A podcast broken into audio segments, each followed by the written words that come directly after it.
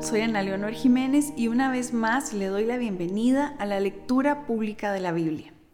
Hoy iniciaremos escuchando el Salmo 88, donde el salmista nos recuerda que en su desesperación recurre al Señor, pues no encuentra alivio ni consuelo para su dolor. El salmista nos enseña que podemos recurrir a Él y levantar nuestras manos, porque a quién más vamos a recurrir en medio de nuestro dolor. Nos enseña que podemos ir ante el Señor todas las mañanas a llevar nuestro dolor, nuestra tristeza, nuestra angustia, pues Él nos escucha y trae consuelo a nuestra vida. Además escucharemos del libro de los cantares acerca de la historia de amor del joven y la sulamita, una historia poéticamente contada, llena de metáforas en las que nos hablan de su amor y nos dan enseñanzas que podemos aplicar a nuestro matrimonio. Además, en el Nuevo Testamento, Pablo le cuenta a los corintios la hermosa noticia de que somos nuevas criaturas en Cristo, que lo pasado ya pasó y hay una nueva historia para nosotros. Nos recuerda además que somos embajadores de Cristo y debemos ser nosotros quienes compartimos el mensaje de la salvación para que muchos otros puedan reconciliarse con el Padre. Qué hermosísima tarea nos ha sido encomendada. Esta es la porción de la Biblia que escucharemos hoy. El libro de Salmos, capítulo 88.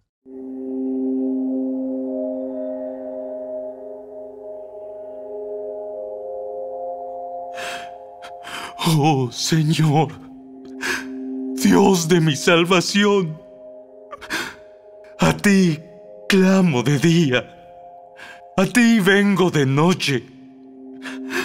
Oye ahora mi oración, escucha mi clamor. Mi vida está llena de dificultades y la muerte se acerca. Estoy como un muerto, como un hombre vigoroso al que no le quedan fuerzas. Me han dejado entre los muertos y estoy tendido como un cadáver en la tumba. Soy olvidado. Estoy separado de tu cuidado. Me arrojaste a la fosa más honda, a las profundidades más oscuras. Tu ira me oprime como una ola tras otra. Me has cercado Alejaste a mis amigos al hacerme repulsivo para ellos. Estoy atrapado y no hay forma de escapar. Los ojos se me cegaron de tantas lágrimas. Cada día suplico tu ayuda. Oh Señor, levanto a ti mis manos para pedirte misericordia. ¿Acaso tus obras maravillosas sirven de algo a los muertos? ¿Se levantan ellos y te alaban? ¿Pueden anunciar tu amor inagotable los que están en la tumba?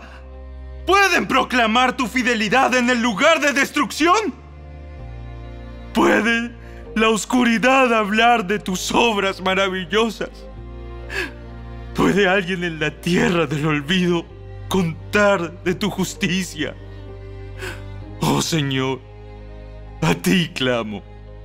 Seguiré rogando día tras día. Oh Señor, ¿por qué me rechazas?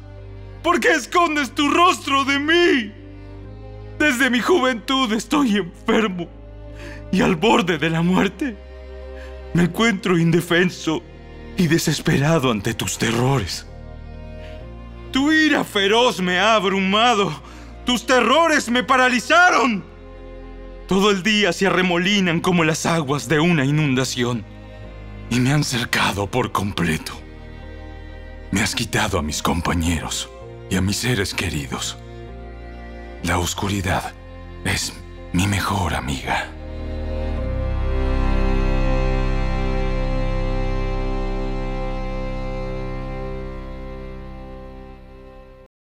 Cantar de los Cantares, capítulo 5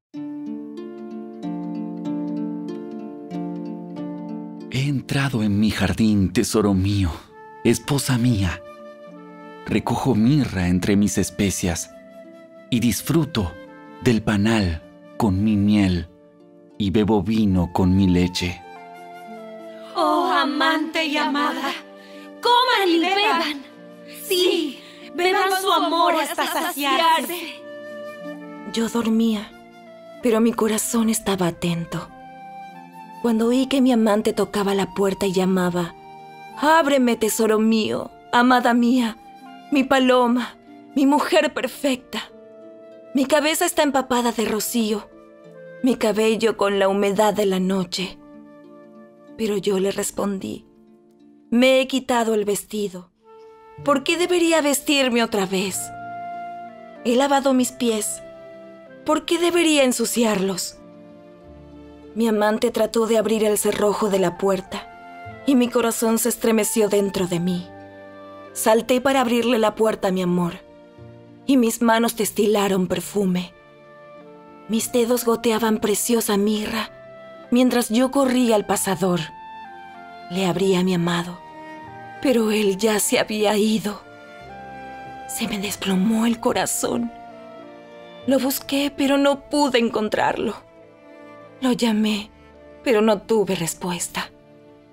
Los guardias nocturnos me encontraron mientras hacían sus rondas. Me golpearon y me lastimaron y me arrancaron el velo aquellos guardias del muro. Oh, mujeres de Jerusalén, prométanme, si encuentran a mi amante, díganle que desfallezco de amor. ¿Por qué es tu amante mejor que todos los demás? Oh, mujer de singular belleza. ¿Qué hace que tu amante sea tan especial? Para que te hagamos esa promesa.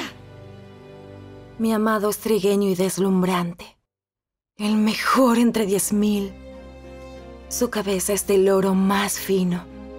Su cabello ondulado es negro como el cuervo. Sus ojos brillan como palomas junto a manantiales de agua montados como joyas lavadas en leche. Sus mejillas son como jardines de especias que esparcen aromas. Sus labios son como lirios, perfumados con mirra. Sus brazos son como barras de oro torneadas, adornados con berilo. Su cuerpo es como marfil reluciente, resplandece de lapislázuli. Sus piernas son como columnas de mármol, colocadas sobre bases de oro puro. Su porte es majestuoso, como los nobles cedros del Líbano. Su boca es la dulzura misma. Él es deseable en todo sentido. Así es mi amante, mi amigo. Oh, mujeres de Jerusalén.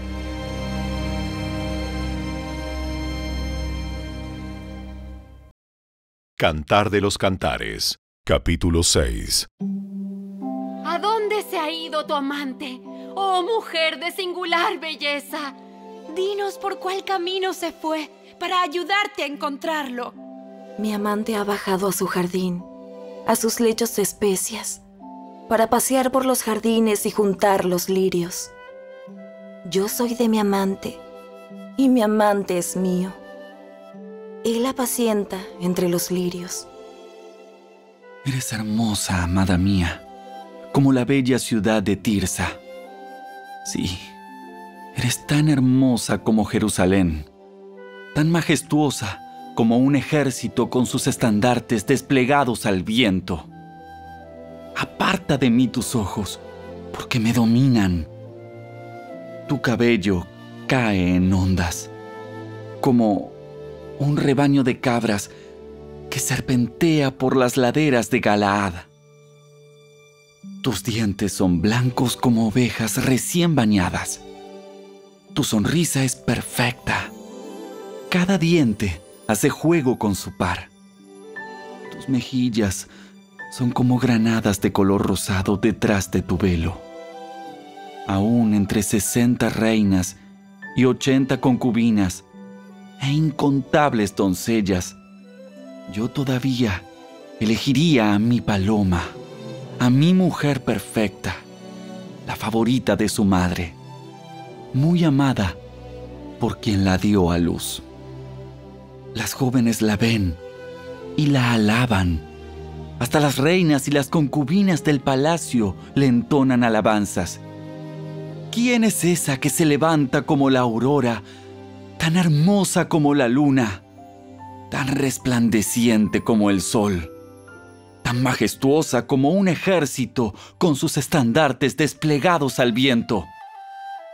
Bajé a la arboleda de nogales y salí al valle para ver los nuevos brotes primaverales, para ver si habían brotado las vides o si las granadas ya estaban florecidas antes de darme cuenta, mis fuertes deseos me habían llevado a la carroza de un hombre noble.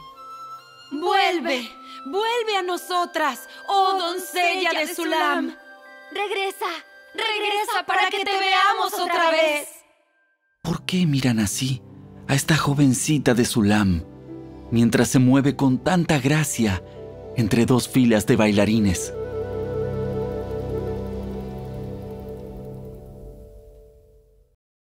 Cantar de los Cantares, capítulo 7. Qué hermosos son tus pies con sandalias, oh doncella y princesa. Las curvas de tus muslos son como joyas, la obra de un habilidoso artesano. Tu ombligo tiene la forma perfecta, como una copa llena de vino mezclado. Entre tus muslos hay un manojo de trigo, rodeado de lirios. Tus pechos son como dos cervatillos, mellizos de una gacela. Tu cuello es tan hermoso como una torre de marfil.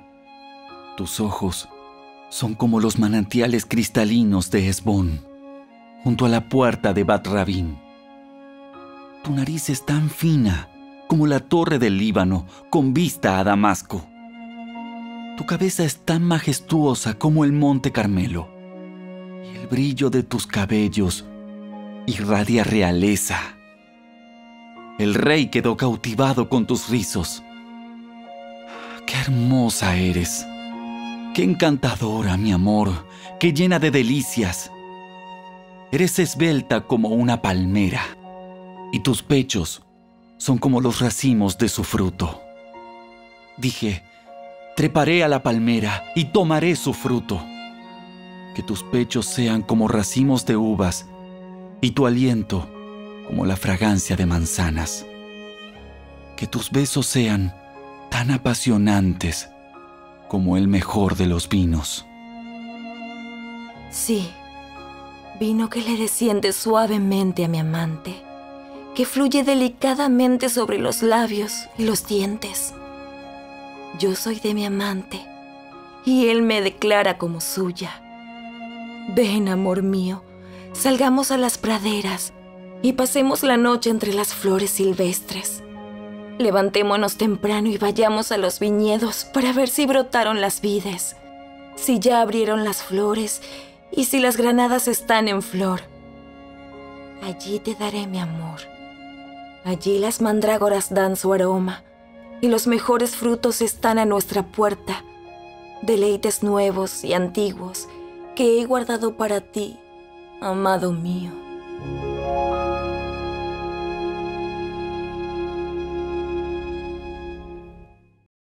Cantar de los Cantares, capítulo 8.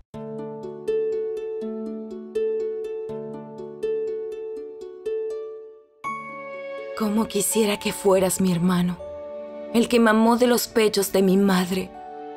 Así podría besarte sin pensar en quién nos mira y nadie me criticaría.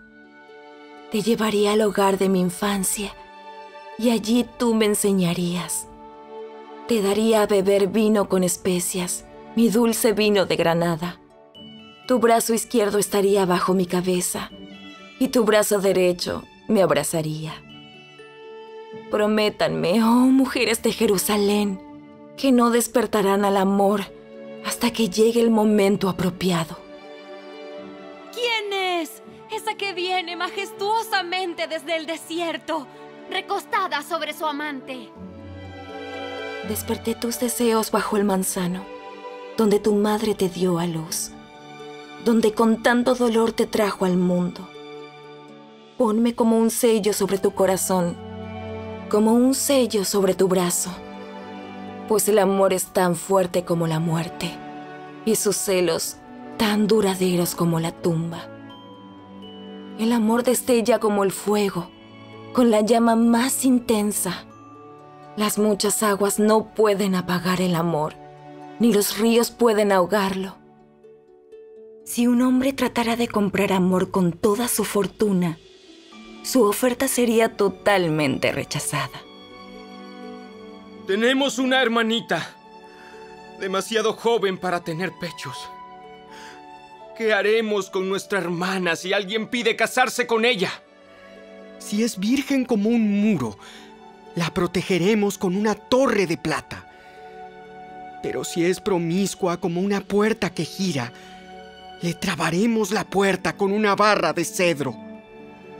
Yo era virgen como un muro. Ahora mis pechos son como torres. Cuando mi amante me mira, se deleita con lo que ve. Salomón tiene un viñedo en Baalamón y lo renta a arrendatarios. Cada uno de ellos paga mil monedas de plata por cosechar la fruta. Sin embargo, yo soy la dueña de mi viñedo y yo decido a quién dárselo. Y Salomón no tiene que pagar mil monedas de plata, pero yo daré doscientas monedas a quienes cuiden de sus vides. Amada mía, tú que te entretienes en los jardines, tus compañeros tienen la dicha de oír tu voz. Déjame oírla también.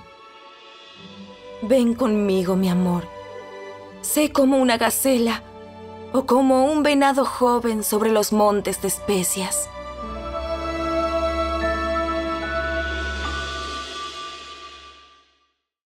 La segunda carta de Pablo a los Corintios, capítulo 5.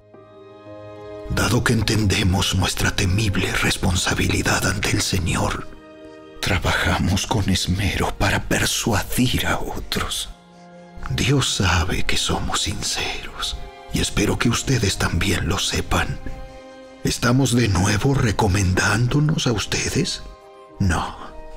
Estamos dándoles un motivo para que estén orgullosos de nosotros, para que puedan responder a los que se jactan de tener ministerios espectaculares en vez de tener un corazón sincero.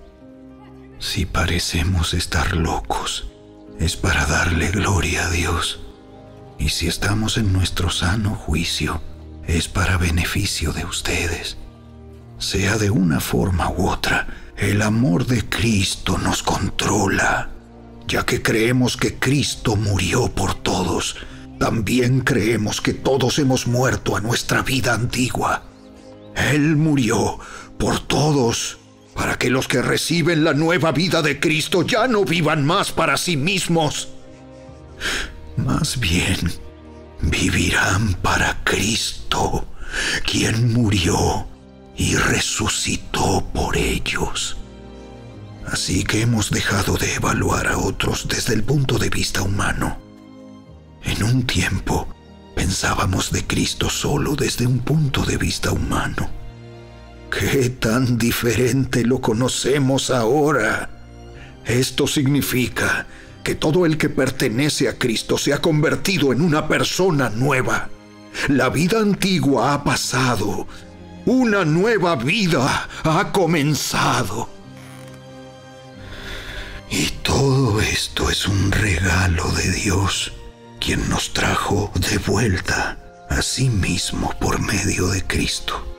Y Dios nos ha dado la tarea de reconciliar a la gente con Él pues Dios estaba en Cristo reconciliando al mundo consigo mismo, no tomando más en cuenta el pecado de la gente, y nos dio a nosotros este maravilloso mensaje de reconciliación. Así que somos embajadores de Cristo. Dios hace su llamado por medio de nosotros. Hablamos en nombre de Cristo cuando les rogamos, vuelvan a Dios. Pues Dios hizo que Cristo, quien nunca pecó, fuera la ofrenda por nuestro pecado, para que nosotros pudiéramos estar en una relación correcta con Dios por medio de Cristo.